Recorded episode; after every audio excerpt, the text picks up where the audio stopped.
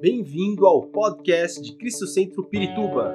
Para ficar sabendo sobre tudo de nossa igreja, acesse cristocentro.org.br ou siga-nos através do Facebook e Instagram como Cristo Centro Pirituba. Você também pode ver essas e outras pregações no formato vídeo em YouTube barra Cristo Centro Pirituba Oficial. Seja bem-vindo à nossa casa apostólica. Hoje a gente vai falar sobre um tema que o Espírito Santo colocou no meu coração, muito forte. Ativar essa igreja para ser uma igreja de oração, uma igreja de jejum. Às vezes eu fico brava, eu insisto, algumas pessoas podem até ficar chateadas comigo, mas eu insisto muito nessa questão da oração em unidade. Nós devemos orar em unidade porque através da oração em unidade, aquilo que é ligado nos céus é ligado na terra. E aquilo que nós ligamos na terra também é ligado nos céus. Porque Deus está tomando as nossas palavras e fazendo com que aquilo possa trazer, ser existente, trazer a existência. Quando nós oramos e profetizamos e declaramos, nós estamos trazendo à existência aquilo que Deus quer fazer no meio da terra. Amém, amados? E hoje nós vamos falar, pra, só para início, a gente vai. É, não estou conseguindo aqui. Pode passar vocês, por favor. É, quando eu falo, a gente vai continuar falando sobre dimensão profética, e eu quero falar sobre a dimensão profética da nossa batalha. Mas quando eu falo em dimensão profética, eu estou falando sobre um Deus que caminha conosco, um Deus que vai além do nosso entendimento. É um Deus que a gente não pode medir, o nosso Deus é imensurável. Amém? Porque nós estamos falando de dimensões. O que são dimensões? É aquilo que a gente pode medir.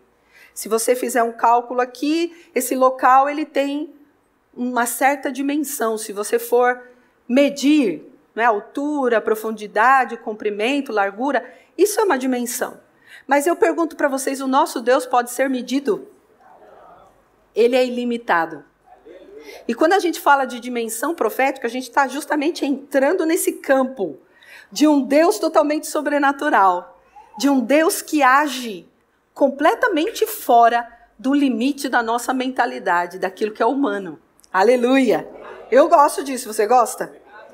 Então, esse é o nosso Deus. A palavra de Deus diz que os pensamentos do Senhor não são os nossos pensamentos. Lá em Isaías capítulo 55, versículo 8. O que Deus pensa não é a mesma coisa que nós pensamos. Então, isso é maravilhoso. Amém? Porque o nosso pensamento é muito limitado. Nós somos limitados, nós somos humanos. Mas o nosso Deus é ilimitado. Ou seja, também o nosso Deus, ele conhece o passado, ele vê o presente e tem todo o controle, sabe tudo sobre o futuro. Esse é o Deus que eu e você servimos. Ele sabe o teu passado.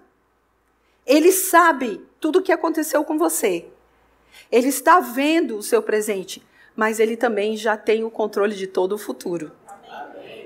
Então, Deus está acima do tempo cronos, o tempo cronológico, que é de dias, horas, meses, anos, séculos.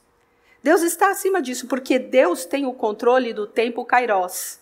Essas são palavras gregas que a gente encontra no Novo Testamento para falar sobre o tempo. E o tempo kairos é o tempo de Deus, é o tempo determinado por Deus. Quando Deus estabelece os seus propósitos. Aleluia! Deus tem propósitos estabelecidos na vida de cada um de nós. E Ele tem o tempo determinado para isso. E para Deus, um dia é como mil anos, e mil anos como um dia. 2 Pedro capítulo 3, versículo 8 diz isso. Um dia para ele é como mil anos, e mil anos como um dia. Como que a gente pode entender isso? Você consegue entender isso? Não, não dá. Mas isso que é muito maravilhoso, porque esse Deus que está conosco, que cuida de nós, ele está acima de tudo que se pode medir, pensar, estabelecer.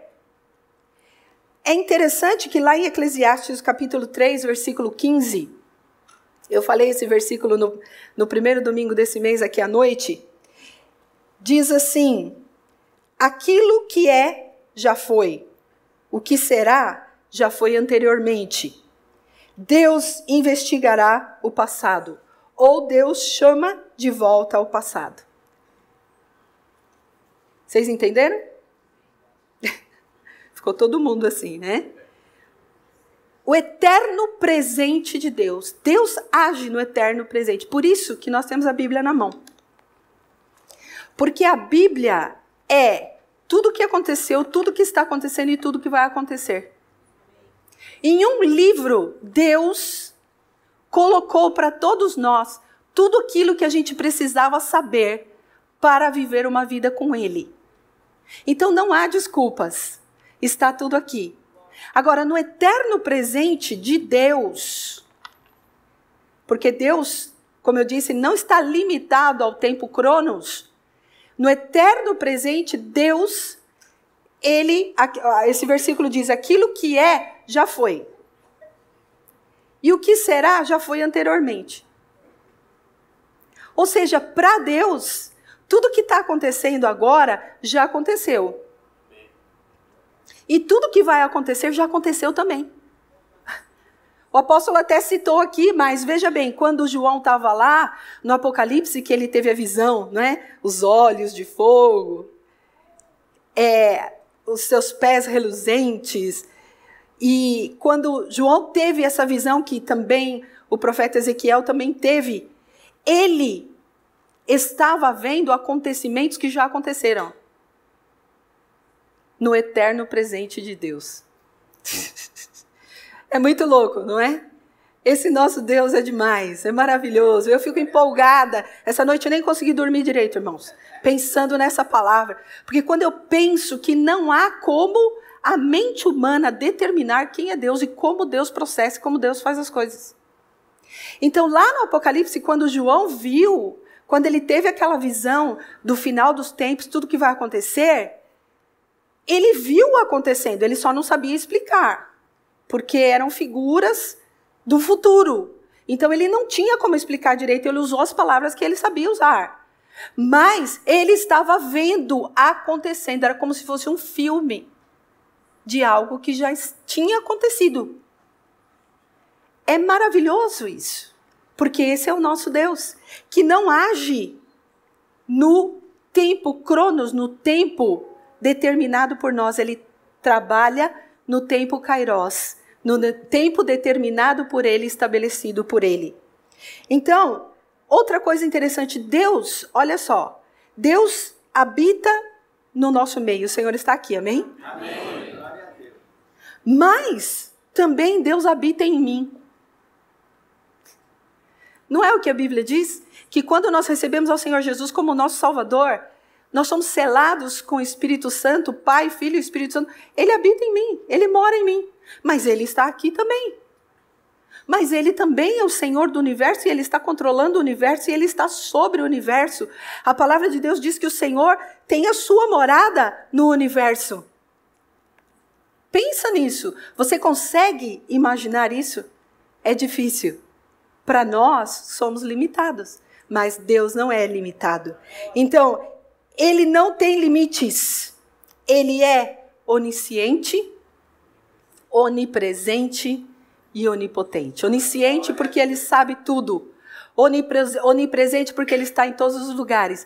E onipotente porque ele é o Todo-Poderoso. O Senhor de todas as coisas. Senhor do universo, Criador de todas as coisas. Que tem domínio, que tem governo, que tem o reino sobre tudo. Então, quando eu falo de uma igreja que vive uma dimensão profética, eu falo também de pessoas que vivem uma dimensão profética, porque a igreja somos nós. E nós somos o templo do Espírito Santo, nós somos a casa de Deus. Uh! Aleluia! Você se alegra com isso? Esse Deus ilimitado, ele faz a morada, como nós acabamos de cantar, em você, em mim. Ele mora, ele habita. É algo que nós não conseguimos entender com a nossa mente natural. Então, somente as pessoas que têm um relacionamento com o Espírito de Deus podem entender as dimensões proféticas. Somente porque quem não entende pensa que é uma loucura isso. Pensa que isso é uma coisa de gente louca. O homem natural, ele não consegue entender. Mas Deus nos leva ao sobrenatural.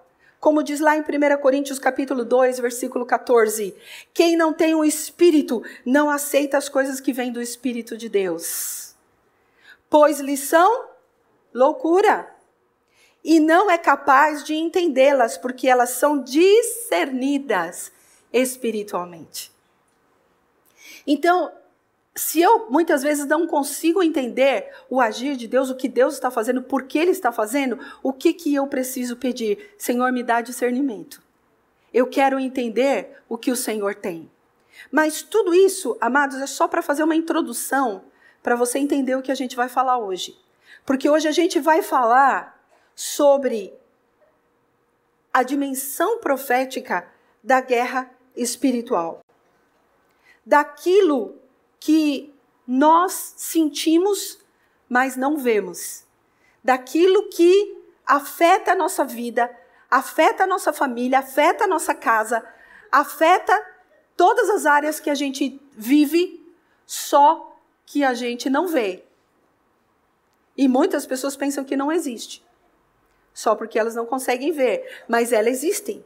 Então, hoje nós vamos falar sobre a dimensão profética, a guerra espiritual, a batalha nas regiões celestiais. Como está lá em Efésios capítulo 2, versículo 6. Deus nos ressuscitou com Cristo e com ele nos fez assentar nas regiões celestiais em Cristo Jesus. Aleluia! Amém? Amém. Maravilhoso, né? Maravilhoso. Maravilha. Aqui está uma afirmação do apóstolo Paulo. Ele nos ressuscitou com Cristo, já não estamos mais mortos no pecado, já temos vida em Cristo, e ele nos fez assentar nas regiões celestiais com Cristo. O que significa isso, afinal de contas? Se o Senhor me deu um lugar ao seu lado nas regiões celestiais, que regiões são essas? Que regiões são essas? Essa palavra que a gente encontra é, de regiões celestes, celestiais, em Efésios, aparece cinco vezes na carta aos Efésios. Cinco vezes. Ou seja, o apóstolo Paulo estava incentivando esses irmãos de Éfeso que eles entendessem algo muito importante. Ele estava enfatizando, olha, cinco vezes ele falou sobre regiões celestiais. Essa palavra epurâneos, que é no grego, que fala sobre é, onde Deus habita, ou a morada dos remidos, ou a habitação dos seres angelicais, ou também a habitação de muitas ordens de seres espirituais caídos. Quando eu falo muitas ordens, nós estamos falando de demônios, de principados, de potestades, de dominadores.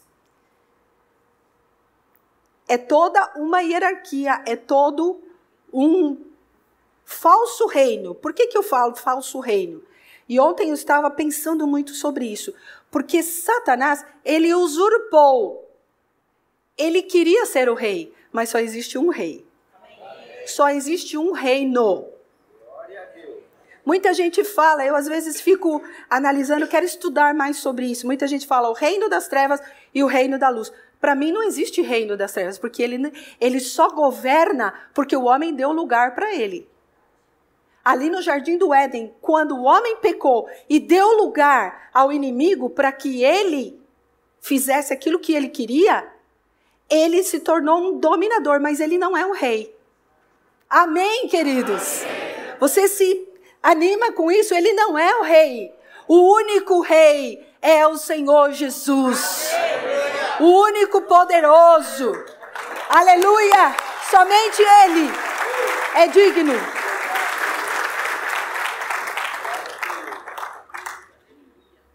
Não existe outro rei.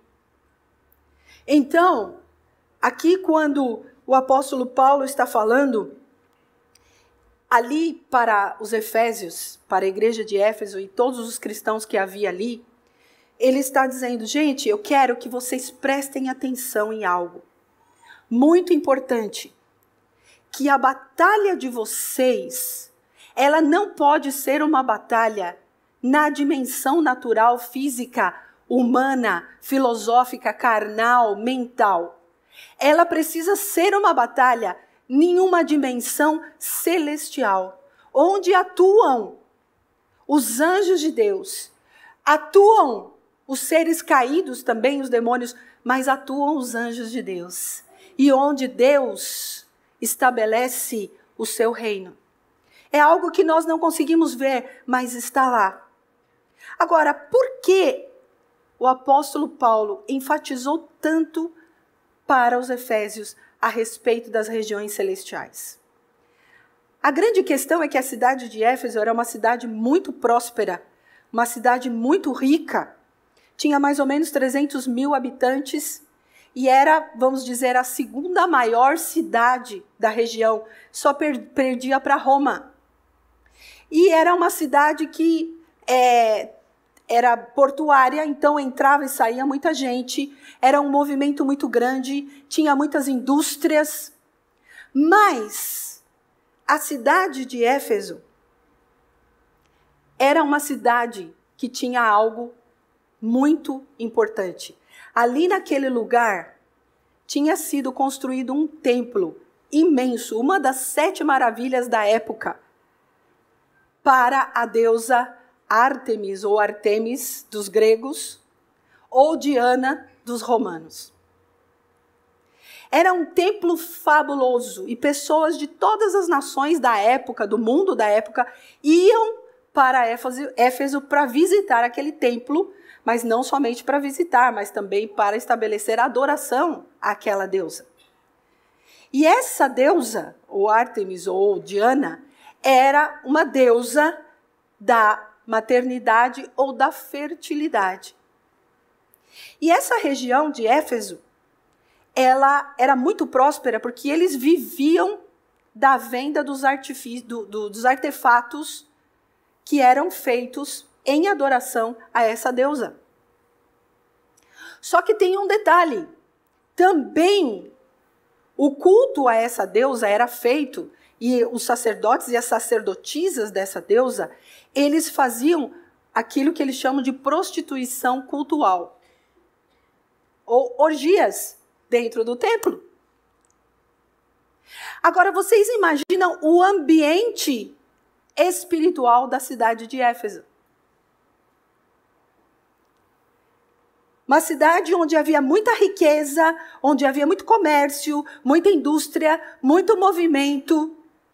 Mas também aquele templo, diz, diziam que aquele templo, eu entrei para ver mais ou menos como era o templo, era um templo que tinha. É, uma, era suntuoso, imenso, tinha 100 colunas mais ou menos. Até hoje, essa cidade agora se localiza ali na Turquia, e eu estava vendo, tem apenas uma coluna desse templo. Porque Éfeso foi destruída duas vezes. Primeira vez foi destruída por causa de guerras e a segunda vez por causa de um grande terremoto que teve. Mas, simplesmente, o que sobrou foi apenas uma coluna daquele templo imenso, que era uma das maravilhas do mundo da época. E era muito visitado, era uma cidade muito poderosa.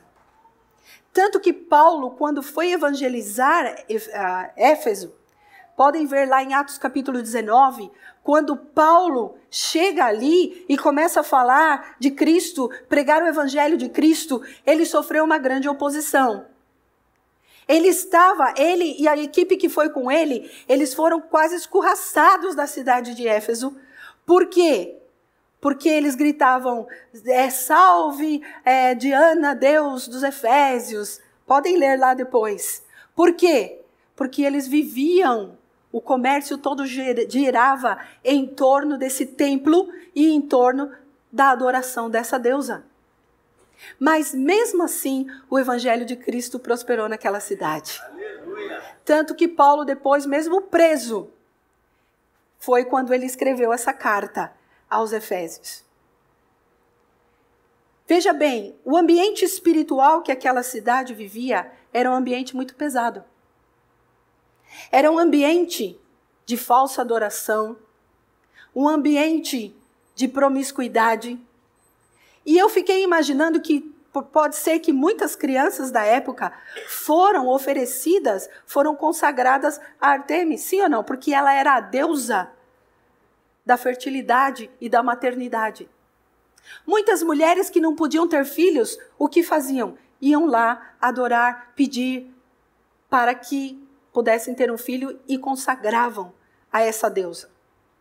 A história também diz, não é confirmado, que parece que Maria, a mãe de Jesus, depois de muito tempo foi morar ali.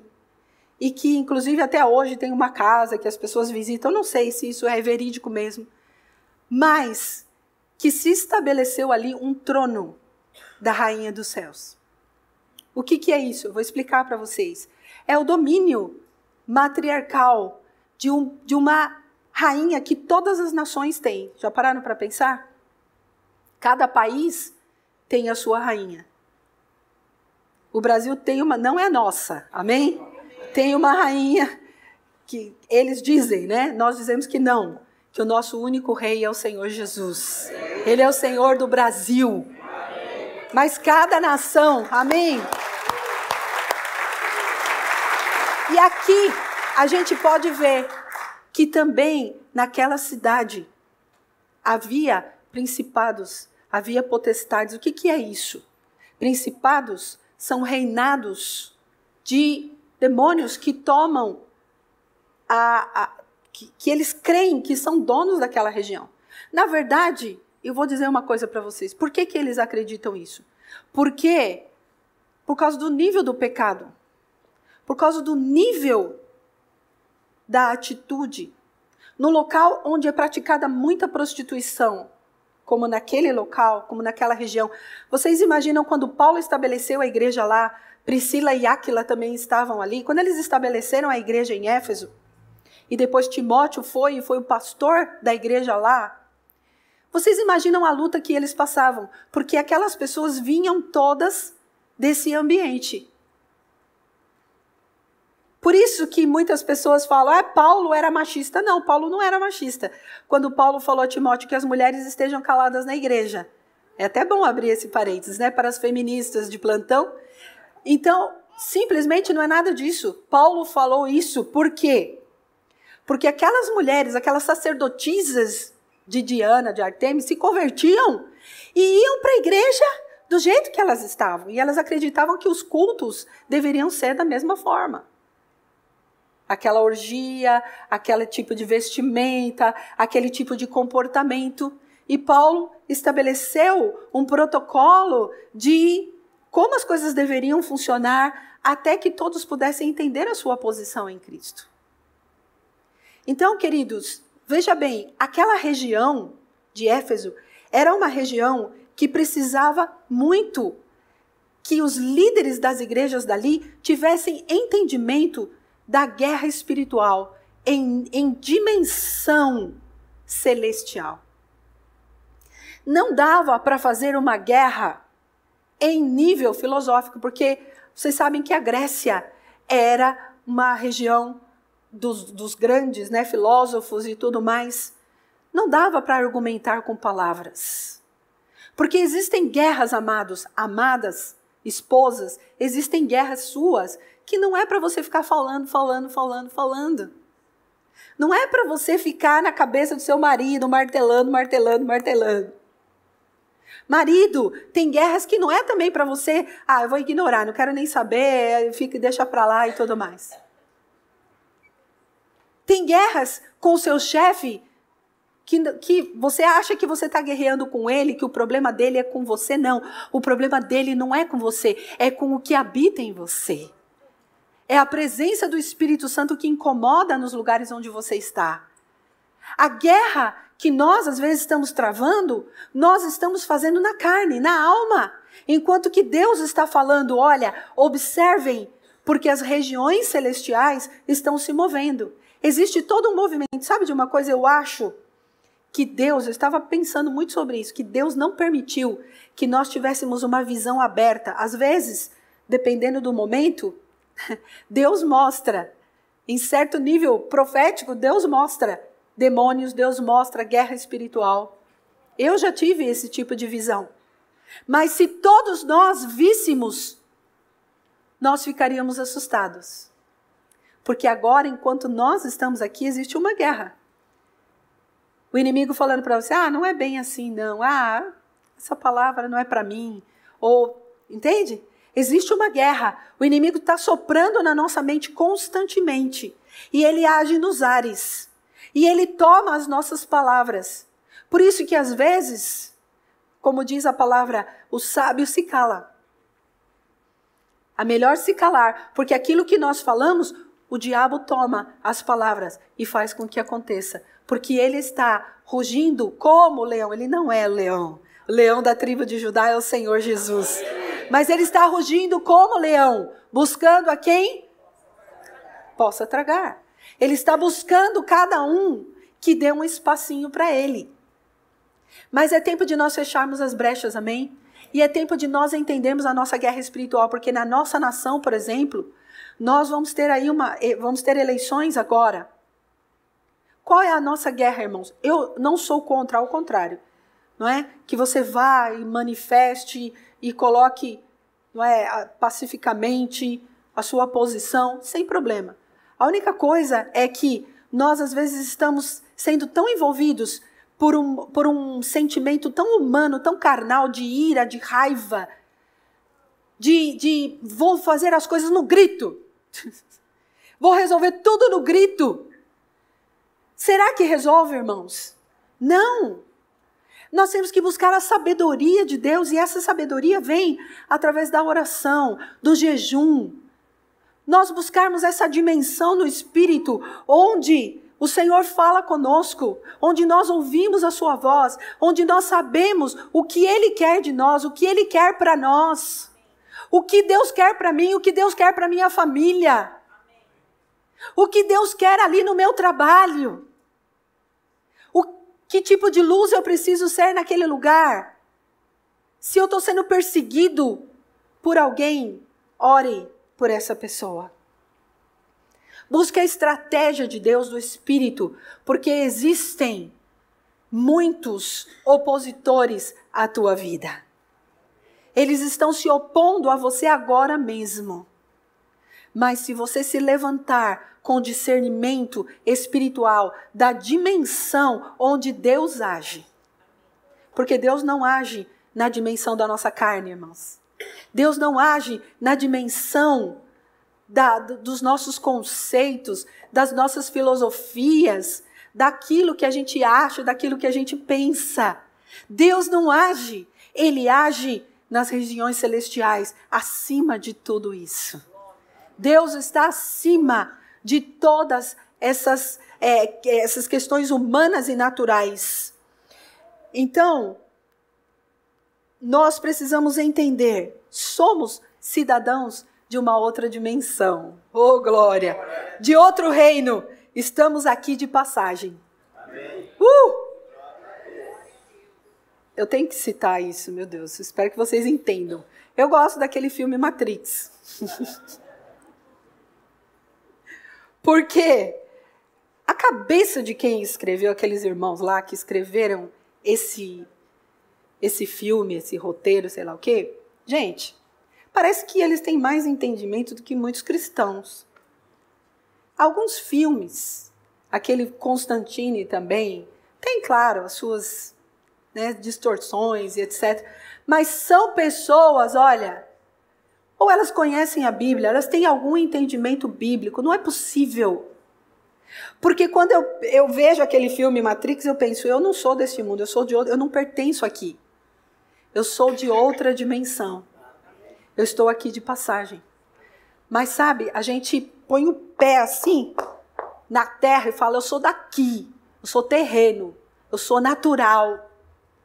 E a gente se apega a isso de tal forma que a gente não consegue ver as coisas do Espírito. Ficamos com os olhos tapados. E estar com os olhos tapados é não ter revelação. É como um véu que encobre os meus olhos. Eu não consigo ver além daquilo que eu consigo sentir no meu corpo físico, apenas de forma física, ou na minha alma, que às vezes me controla. Ontem esteve aqui a psicóloga Magali Leuto falando sobre isso. Quantas vezes nós somos dominados pela nossa alma, pelas nossas emoções, e deixamos as coisas do espírito. Na verdade, irmãos, o homem é espírito, alma e corpo. Mas geralmente quando a gente vai falar sobre isso, a gente fala, ah, nós somos corpo, alma e espírito. Não é? Geralmente a gente coloca o corpo primeiro, porque é o que a gente está vendo, é o que a gente está vivendo, mas o nosso espírito é eterno. Então, nós precisamos buscar esse entendimento de Deus para viver uma vida espiritual e uma vida na dimensão que Deus tem para nós. Ele nos abençoou com todas as bênçãos espirituais nas regiões celestiais. É uma dimensão que nós não podemos enxergar com os olhos naturais. Nós vivemos no mundo físico e a gente não tem noção dessa guerra e não tem noção também de como Deus nos protege. Vocês já pararam para pensar como Deus te protege? Os anjos de Deus estão cuidando de nós todo momento. E alguns ele fala assim: como esse me dá trabalho. Como eu tenho trabalho com esse meu com esse, com esse homem, com essa mulher, com esse amigo, né? Porque os anjos são os nossos amigos, são aqueles enviados por Deus. Salmo 91 diz que o Senhor dará ordem aos seus anjos para que eles nos protejam, para que eles cuidem de nós. Aleluia. Nós não estamos vendo. Eu já tive muitas experiências, irmãos, com anjos. E às vezes a gente não fala muito isso porque as pessoas pensam que a gente é meio doido, né? Mas é, uma, eu nunca vou me esquecer uma vez, a gente não morava em Caieiras ainda, e a gente estava começando a construir a casa, e eu coloquei os nossos filhos lá na escola, em Caieiras, porque a gente ia mudar. E eu morava aqui, e, aqui na freguesia, e tinha que todos os dias levar as crianças para a escola e buscar de volta. Um dia eu me atrasei muito para pegá-los. E aí eu estava no carro correndo desesperada, passa um, passa outro, passa outro, e meus filhos estão lá, meu Deus do céu, não gosto de chegar atrasada. E aí eu estava lá na, na estrada, não sei quantos de vocês conhecem ali, a estrada para Caieiras, mas eu estava perto ali da Vila Rosina ali, e tinha um caminhão cegonha vazio. E ele estava chutando, né, como diz estava numa velocidade e eu querendo passá-lo. Eu queria passar o caminhão. Naquela estrada, né? Como Deus trabalha na vida. Diz que os meus anjos também, às vezes eu dou trabalho para eles. E aí eu correndo e eu fazia, punha o carro para cá, punha o carro para lá, querendo ultrapassar. E aí tinha uma curva e eu tentei ultrapassar, veio um carro meu coração acelerou. Aí eu tentei outra vez depois. Teve um momento que eu ouvi, amados, eu estou falando isso para vocês. Eu não posso mentir. Estou diante de vocês aqui. Eu ouvi uma voz, foi tão alta, tão forte, que, que doeu a minha cabeça. E a voz dizia assim: desacelera. Tipo, mais bravo mesmo. Bravo. Gente, eu vou dizer uma coisa para vocês. Quando eu desacelerei, eu me afastei, quando ele fez aquela curva que tem um retão lá no posto de gasolina, quando ele fez a curva, ele virou assim. Pá! Ele tombou. Se eu estivesse ultrapassando, ele ia tombar em cima de mim.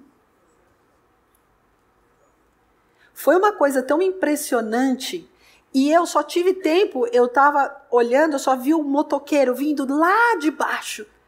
Ele vinha numa velocidade. Quando ele viu que o caminhão estava tombando, parece aquela coisa de filme, né, que você faz em câmera lenta. O motoqueiro se jogou no chão. A moto veio para debaixo do caminhão assim. E o motoqueiro se arrebentou a perna toda. Pior é que eu parei o carro e eu fazia assim, né?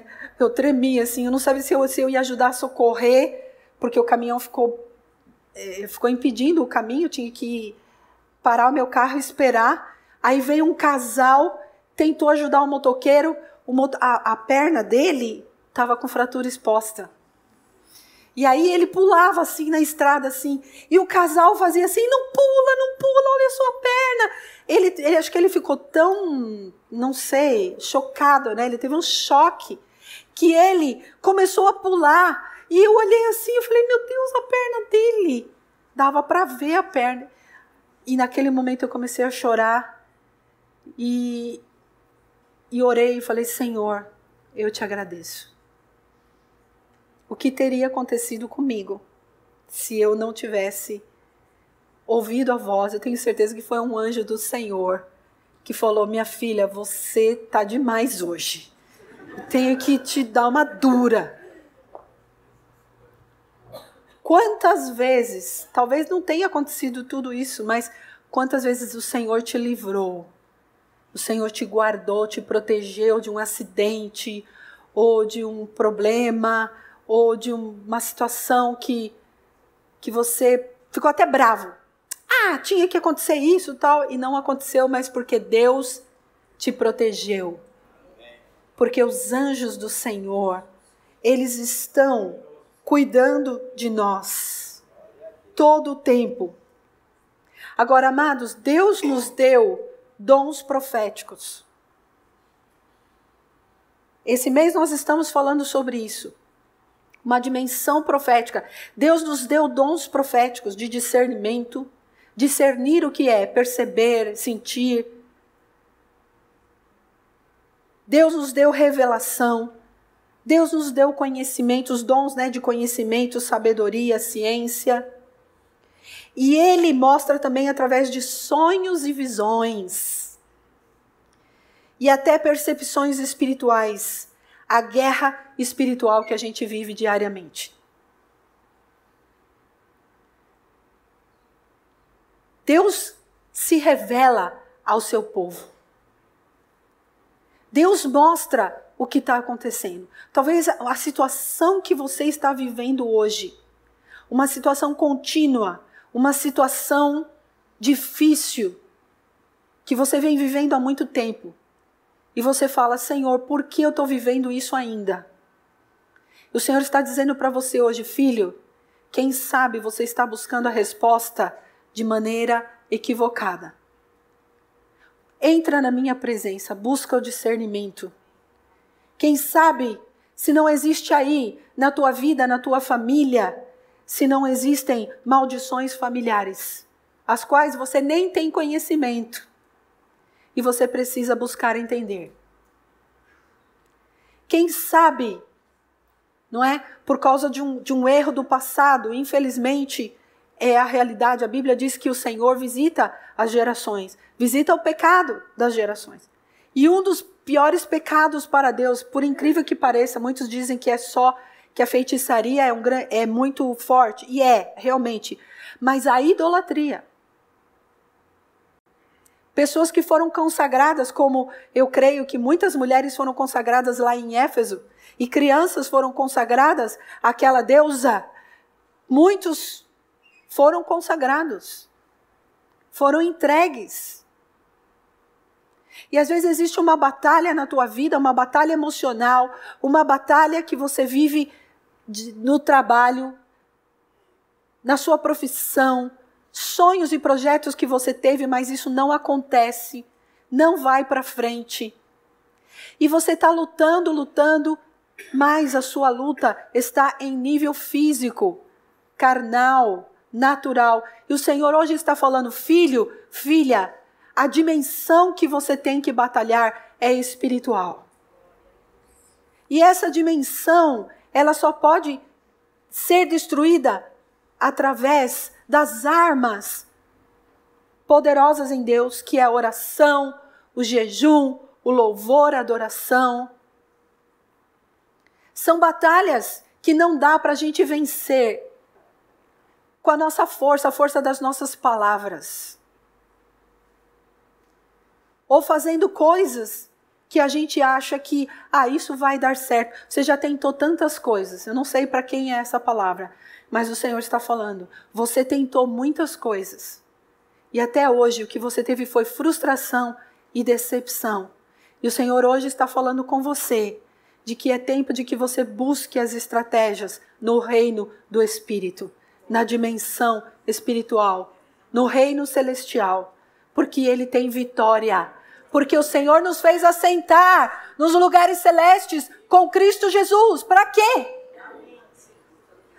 Para nós reinarmos com Ele. A Bíblia diz lá em, em Pedro: somos reis e sacerdotes. Fazemos parte de um reino verdadeiro, não o falso, não do usurpador. Não daquele que se faz, mas daquele que é. Reis e sacerdotes.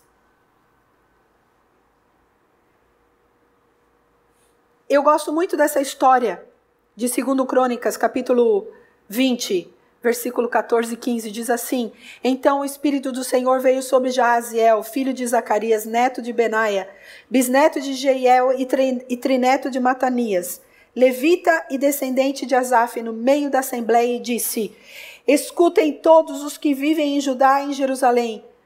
E o rei Josafá, assim lhes diz o Senhor: Não tenham medo, nem fiquem desanimados por causa desse exército enorme, pois a batalha não é de vocês, mas de Deus.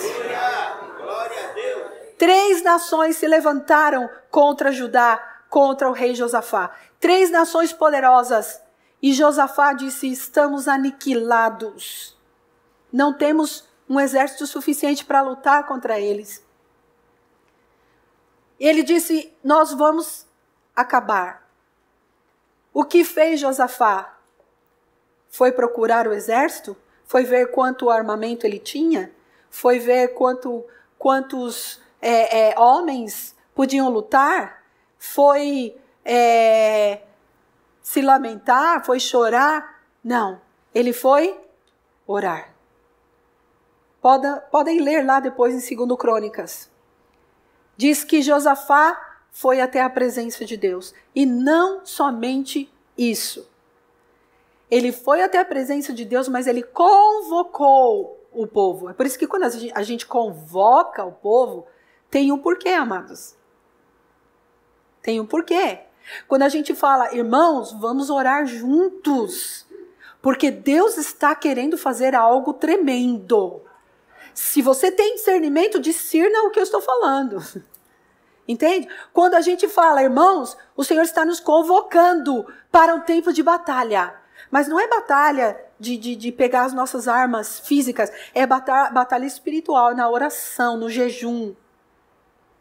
Em unidade, ele convocou o povo, disse: Vamos orar, vamos juntos. No meio daquela multidão, começa é, Jaziel.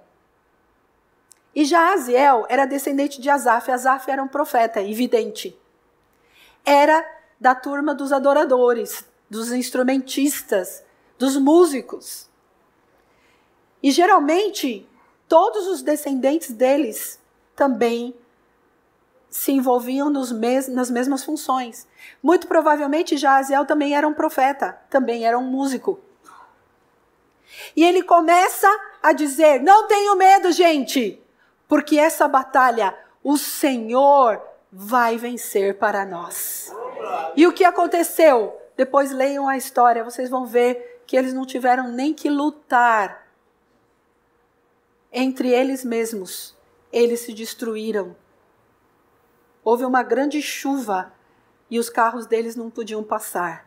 E eles não conseguiram vencer o povo de Deus.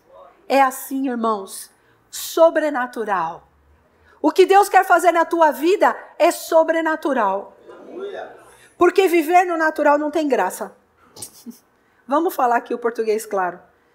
Então, não tem graça nós vivermos no natural. Porque o natural já é, é como dizem em espanhol, é aborrido. é, aborrece, cansa. Eu não sei vocês, mas eu sou muito inquieta. E ter essas experiências com Deus no reino espiritual podem parecer difíceis, mas nos, faz, nos fazem crescer, avançar e entender o reino espiritual. Efésios capítulo 3, versículo 10 e 11 diz: A intenção dessa graça era que agora, mediante a igreja, a multiforme sabedoria de Deus, se tornasse conhecida dos poderes e autoridades nas regiões celestiais, de acordo com o seu eterno plano que ele realizou em Cristo Jesus, nosso Senhor. Ah, eu gosto desse versículo. A intenção dessa graça era que agora, mediante. Não, está muito fraco, irmãos. Vocês estão com fome. A intenção dessa graça era que agora. Quem é a igreja? Nós. A multiforme sabedoria de Deus se tornasse conhecida de poderes e autoridades. O que está falando aí? Esses poderes e autoridades nas regiões celestiais são esses seres caídos através da igreja. E por que a igreja não está fazendo isso nessa nação? A nossa igreja, irmãos, onde ela está, onde eu estou, tem que fazer a diferença. Tem que transformar. Tem que ser conhecida. Os principados e potestades têm que saber que tem um povo aqui que ora. Um povo que jejua. Um povo que não caminha pelo que vê, mas caminha no sobrenatural de Deus. E sabe o que Deus é poderoso para fazer. Então, realmente, nós estamos tentando muitas vezes entrar numa batalha de forma errada, enquanto que Josafá entrou na batalha para ganhar. E não morreu uma pessoa, gente. Eles não gastaram um centavo com essa guerra. Não é tremendo isso? Veja bem, lá em Efésios capítulo 6, versículos 10 a 13 diz assim: Finalmente, fortaleçam-se no Senhor e no seu forte poder. Vistam toda a armadura de Deus para poderem ficar firmes contra as ciladas do diabo. Pois a nossa luta não é contra seres humanos, mas contra poderes e autoridades, contra os dominadores desse mundo das trevas, contra as forças espirituais do mal nas regiões celestiais. Por isso, vistam toda a armadura de Deus, para que possam resistir o dia mal e permanecer inabaláveis depois de terem feito tudo. É interessante que muitas pessoas oram errado. Eu quero ensinar algo para vocês aqui. Tem gente que ora e fala assim: Senhor, me revista com toda a armadura de Deus. É isso que diz a Bíblia? Não. Precisamos parar de orar errado. Aqui diz: vocês revistam-se de toda a armadura de Deus. E depois ali o apóstolo Paulo, ele dá quais são os elementos da armadura de Deus que nós temos que buscar. Porque eu já ouvi muitas pessoas orando: Senhor, reveste-me com a tua armadura. Não. O Senhor vai falar: meu querido, eu tenho a minha parte, você tem a sua parte. Faça a sua parte. Revista-se de toda a armadura. Você é um guerreiro. Nós estamos nessa terra, amados, mas nós somos guerreiros. Fomos chamados para a batalha. Constantemente. E não podemos descansar, porque o inimigo não descansa. E ele quer ver a tua vida destruída. Se você não se posicionar, o inimigo vai se levantar contra você. Mas você tem que buscar o entendimento para orar para resistir nessa dimensão, nas regiões celestiais. E saber que o Senhor já te deu a vitória. Então, porque muitas vezes nós andamos derrotados? Porque muitas vezes nós andamos cabisbaixos, tristes, deprimidos, angustiados, com medo, com insegurança. Hoje é o dia de nós analisarmos isso. Porque se o Senhor já nos fez assentar nos lugares celestiais com Ele, Ele já nos deu esse privilégio. Ele nos fez filhos. Ele nos fez herdeiros das promessas que Ele tem. É somente nós tomarmos isso e vivermos. E para terminar, eu quero ler este versículo do Salmo 103, 19 a 21 é um, é um louvor ao nosso Deus, que diz: O Senhor estabeleceu o seu trono nos céus, e como rei domina sobre tudo o que existe. Bendigam ao Senhor, vocês, seus anjos poderosos, que obedecem a sua palavra. Bendigam ao Senhor, todos os seus exércitos, vocês, seus servos, que cumprem a sua vontade. Vamos ficar em pé nessa manhã.